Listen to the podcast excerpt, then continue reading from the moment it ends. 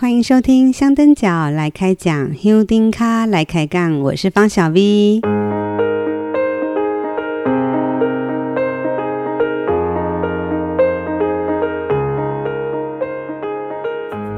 进香后的这几天，大家都好吗？嗯，我好难得在进香后没有烧香，所以大家听到的声音就知道我目前很好，快筛阴性一条线。自己一个人假性居隔中，那你呢？参加静香充宝殿的你可能会说：“Yes，我很好，能量满满。”但也可能现在正在隔离中的你会说：“嗯，我不大好，我的家人确诊了，或是我确诊了。”以前每次静香回宫日到开炉的这段期间，我跟静香伙伴们的生活，乍看好像已经回到日常。但是心理状态通常都还在进香，我们大家讨论的话题都还会围绕在进香、进香、进香，彼此的问候也常常都是：嗯，卡甘够也生哦，铁腿好了没？水泡还在吗？进香后胖了还是瘦了呢？但今年不一样喽，我们彼此的问候变成：哎，你有症状吗？有认识的人确诊吗？等等。就在妈祖回宫五月二十七号的那一天，台湾本土新冠肺炎个案新增到九万四千八百零八人，创历史新高。这其实本来就在预期之中，因为我记得先前卫福部部长在记者会就说过了，在染疫个案的这种嗯科学演算里面，在上个周末本来就会是确诊的高峰，而我们这些去参加进香的人。虽然说在进香前早就已经做好染疫确诊的准备，像我啊，我现在就不在家，我在我另外一个呃平常不会来住的一个老不定的一个小小工作室。我在进香出发那天下午，把我的电脑啊，还有一些呃生活用的东西带过来这边，预计在进香回来以后，直接来这里隔离几天。等快筛确认阴性以后，我才要回家。而且我在进香前，甚至是在进香期间，都一直在关注政府单位对染疫确诊后处置的相关资讯，就觉得，嗯，先了解一下，就是以防万一。尽管做了这么多实质跟心理的准备，我也有预期会有哪些状况发生。但是进香回来以后，听到认识的人陆续确诊，尤其是我熟识的朋友，心情还是多少会有一些起伏。但我一直提醒自己，保持平静的心去面对，然后要时时留意自己的身体状况。如果有任何的不对劲，不能慌，但是要一直去觉察身体的变化，警觉性要更高一点。前几天我跟一个也是报名游览车的进香朋友聊。我发现会来参加进香的人，大家大概都有心理准备了。即使有人确诊，也不会隐瞒，都会立刻到群组或者是跟他有密切接触的人去做通报，提醒大家要注意。像游庄那天啊，我在网络直播的聊天室里，我就有看到一个香灯角留言说，他回宫那一天回家快筛阳性，然后他就。赶快把自己关在家里，不去游庄了。进香结束后，我也陆续收到一些听友的讯息。嗯，大家真的好可爱哦，会把自己回家以后快筛阴性一条线的那个检测照片传给我，然后问我有没有事，我也会回传我的检测结果给对方。大家对于染疫这件事情的态度也很特别哦，即使听到某某某确诊了。群组里的人也没有指责或者害怕，反而会去关心确诊者的状况。当然，可能我接触到的都是，嗯，比较佛心、比较善心的。我不知道为什么有人跟我说，今年有看到一些乱象，很多那种不守规矩的手肘族香灯脚。但我觉得，这不是年年都有吗？而且我今年在路上好像很很少生气，因为其实我脾气不好，所以在路上看到一些呃很糟糕的事情，我就会很容易发脾气。但我今年好像还好诶，嗯，所以不晓得是是我变了吗，还是怎么样？嗯，不过嗯，即使没有来静香，也同样会染疫啊。有一位听友在路上遇到我，他就跟我说，他跟我一样，本来担心自己进香以后会把病毒带回家，没想到在进香期间，他的家人确诊了，他来进香反而变得很安全。要回家前，他也做了快筛，确认是阴性，然后就回家了。可是因为他的家人确诊，他回家反而要协助照顾家人。就在昨天。他跟我说，他突然发现他自己喉咙痛，开始有咳嗽的症状了。一块筛，果然出现两条线。他本来很担心，说会不会是因为在进香的时候，嗯，感染到的，所以他赶快跟他的同行同住的伙伴去通报。结果伙伴们都是阴性，没有问题呀，所以合理怀疑可能是回家照顾确诊家人。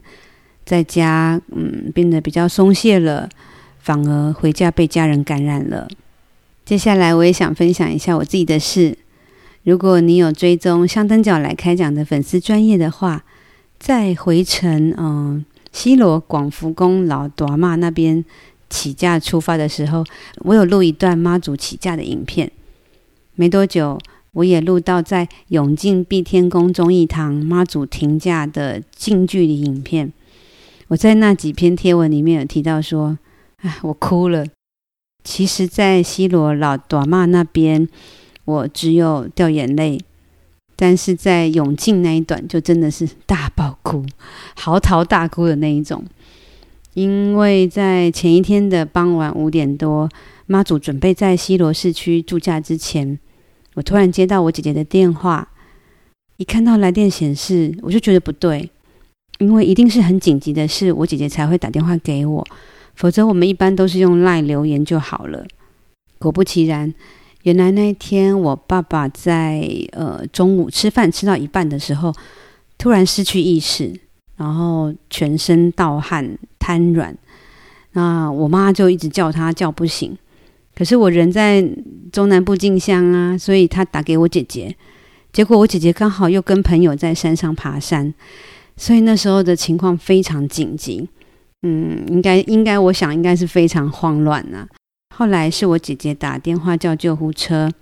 我妈本来是一个很容易慌张的人，但是诶，这次很难得，她很机灵的去找呃住在我家附近的舅妈来帮忙。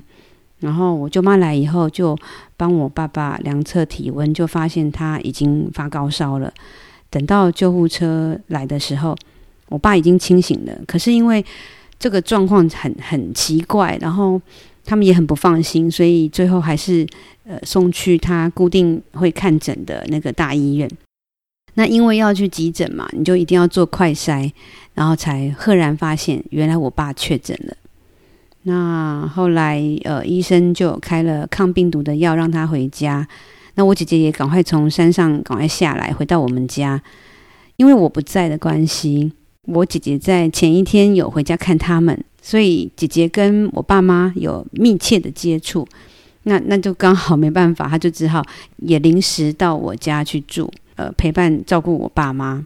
所以那天妈祖出家在老大妈，我去罗贝的时候，我就跟妈祖说，拜托请他保佑家人平安，因为我很爱哭啊，所以我跟妈祖讲话的时候，一直一直哭，一直哭。我自己其实很紧张，因为呃那一通电话其实我们讲不清楚。那那时候我走在进香队伍里，其实有很多的声音，有鞭炮的，有音乐的声音，所以我没有办法跟我姐姐讲得很清楚。所以我一直到嗯呃我们游览车载我们去麦寮镇南宫的香客大楼以后，我才有机会跟我姐姐好好的讲电话。好好的了解详细的情形，跟我姐好像讲了一个多小时吧，因为她也是临时回去我家，从她出嫁到现在二十多年了，她很少很少在我家过夜，所以对我们家的东西是很不熟悉的。其实我在出门前哦，也是做了很多准备啊，把家里一些很需要的东西我都会呃固定放在一些地方，然后也会交代我妈妈。但是可能因为那天实在是状况太混乱了。那我妈妈好像一紧张什么都忘了，所以我只好在电话里面跟姐姐一样一样的交代，然后交代这个，交代那个。除了担心我爸之外，哦，跟我爸爸有密切接触的我妈，我我想是很难避免的。然后我也很担心姐姐，所以那天晚上虽然我们在香科大楼呃睡觉，但我根本睡不着。隔天早上去起飞的时候。没有想到，我竟然刚好可以站在很接近神教的地方，因为我真的已经好久好多年没有这么的接近妈祖了，所以我就赶快又跟妈祖祈求说啊，希望我的家人都平安无事。后来我又意外的跟伙伴先到那个永靖碧天宫忠义堂去找朋友，想说去那边附近等妈祖。那时候我接到我姐姐的电话。因为她要跟我确认我爸妈服用的药物，我才知道原来呃这个抗病毒药会跟心血管疾病或者是脑中风或者是神经相关的药物会有交互作用。那我爸妈都有在服用这个药，所以我我我们必须把它呃停掉一部分。就在我讲电话的时候，准备给香灯脚呃那一天晚餐的碧天宫的那些阿姨们。就赶快跑出去大马路，要去迎接妈祖。我的伙伴们也都走出去了。这时候有一个阿姨递给我一炷香，好，我几张香。哦，我边讲电话，我还边挥手跟她说：“哦，嗯，不用不用这样，因为因为我我我不是他们的人嘛。”但他好像把我当做他们的团体的人，硬是把那那一炷香塞到我的手中。那我只好拿着那个香就走出去了。结果我才。意外发现，哎，我我我变成他们的一份子了。没想到妈祖神教真的从巷子进来碧天宫，而且就在我的面前，非常非常近。我拿着那一炷香，心里一直跟妈祖说：“啊，真的，请妈祖保佑我的家人平安。”然后我就跟着碧天宫他们这些阿姨一起进去里面，因为有那一炷香，而且我是跟着那些阿姨们，所以。哎，我没有被拦住，哎，哦，我就这样子，就很靠近的，就是在神教前面跟他们一起团拜。在拜的时候，我就一直哭，一直哭。等到我走出去要找王队长的时候，就忍不住抱着他嚎啕大哭，真的是哭得乱七八糟，那种哭天喊地的那种样子。旁边还有一个陌生人，就赶快递给我一包面纸，嗯，其实还蛮糗的。本来我担心自己去进香回来以后会影响家人，所以我自己要居隔几天，结果没有想到变成是他们先染疫，然后变成是他们要居隔，真的是世事难料。所以进香回来后的这几天，我就跟姐姐保持联系哦，然后去帮他们倒垃圾或者是煮东西带过去。今天我爸是确诊后的第七天，快筛一条线。阴性了，但是妈妈后来也有症状，快筛阳性哦。今天也还还还是两条线，呃，还没有转阴。所以我跟他们讨论以后，我妈妈可能真的很担心我，反而回去被他们感染，所以他们也希望我自己在我的这个地方这个天台多待几天，等他们比较安全了，我再回去。我自己本来也就打算再过几天，也就是我们进香回来以后的第七天，哦，我要再快筛一次，确认一下比较安心。听完我这段落落等的故事，是不是觉得有点戏剧化？其实我爸妈这次染疫，好像好像也是一种冥冥中的安排。嗯，我在家里是一个照顾者的角色，坦白说，有时候其实很累。不夸张哦，我爸妈每一次出状况、送急诊啊、生病啊什么的，我都刚好在身边，所以每一次都是我在面对跟处理。但是这一次却意外给我一个 喘息的机会，然后也给我姐姐一个跟我爸妈可以这么长时间陪伴的机会。好啦，今天这一集我其实聊得蛮杂乱的，而且都在讲我自己的事情。真的对大家很抱歉，我想大家一定会很想，呃，听我分享我在静香看到的、遇到的事情。呃，之后如果可以的话，我再来找时间说说这一次进香路上的观察。今天呢，这一集就请大家先包涵一下，让我这样子又是碎碎念的一集，因为才刚进香结束，我也还没回家，所以我在这个天台小窝每天换洗的衣服，还是那那个三件香灯脚来开讲的排汗衣，然后我用的是进香时候带去的盥洗用具。哦，我们粉红色的进香毛巾，然后睡觉盖的是我进香的时候带去的睡袋内套，连这几天我吃的零食都是进香时候拿到的结缘小点心，不过快吃完了啦，嗯嗯，还有哦，对我。我现在麦克风旁边放的这杯茶，是在西罗鱼寮路段拿到的养肝茶茶包哦，它有一点点的甘苦味，嗯，蛮好喝的，好像喝了以后就身体就会变强壮、变健康。我每天打开电脑，连上网络，也忍不住会一直去回看静香的直播影片。你们是不是也跟我一样呢？嗯，那个锣声哦，锵锵锵，一直在。啊、我这个空间里回荡着，有时候我真的会有错觉，觉得自己好像还在进香。我相信这是每一个香灯脚在进香结束后都会得到的后遗症吧。也许你跟我一样，进香的行李都还没归位，还没整理，心情也都还在进香的那个情绪当中。但是随着接近开炉日，真的要慢慢收心，回归日常了。我们今年开炉是农历五月初九一点二十分，也就是国历的六月七号星期二，算起来应该要是呃，应该是下周一六月六号的晚上就要准备进行开炉的仪式了。那一天我们就可以哎见到妈祖了。有跟妙方寄放进香旗的人，一定要记得要赶快去领回家哦。开炉以后。今年壬寅年的进香就正式告一段落了。到时候大家要各自回到呃你的工作岗位，回到你原本的日常生活，把进香这几天充饱饱的能量，慢慢的用在接下来这一整年的生活里。时间过得很快哦，明年进香的农历十二月十五跋杯择日，我我看了一下哦，它是。二零二三年国历一月六号星期五，哦，天哪，时间真的过好快，也只剩七个月左右了耶。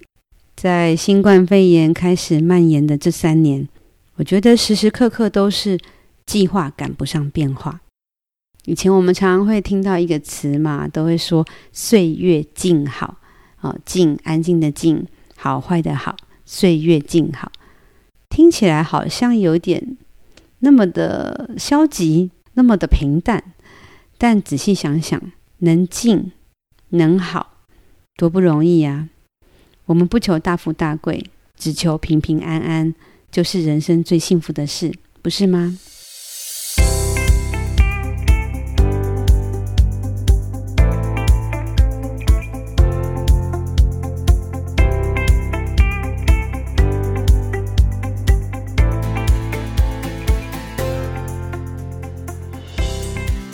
好了，节目最后我要报告三件事。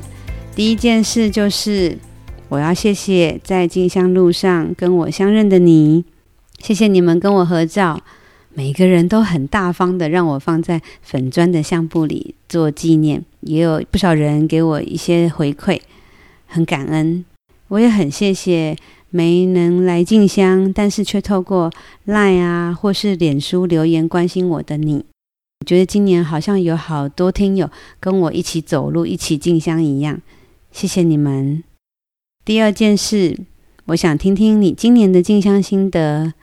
关于我们今年的征稿公告，我已经放在香灯角来开讲的粉丝专页，目前已经有七篇的心得投稿了。哦，真的很谢谢大家。今年进香很不容易，不论是亲身到场参加，或者是用网络线上进香。一定都有很多不一样的感想，欢迎你来投稿，分享你的心得，字数不拘哦，字数不限。投稿请寄到香灯角来开讲的 email，我有把 email 放在这个公告贴文里。投稿的文章我也会视情况斟酌的做编辑、做修改。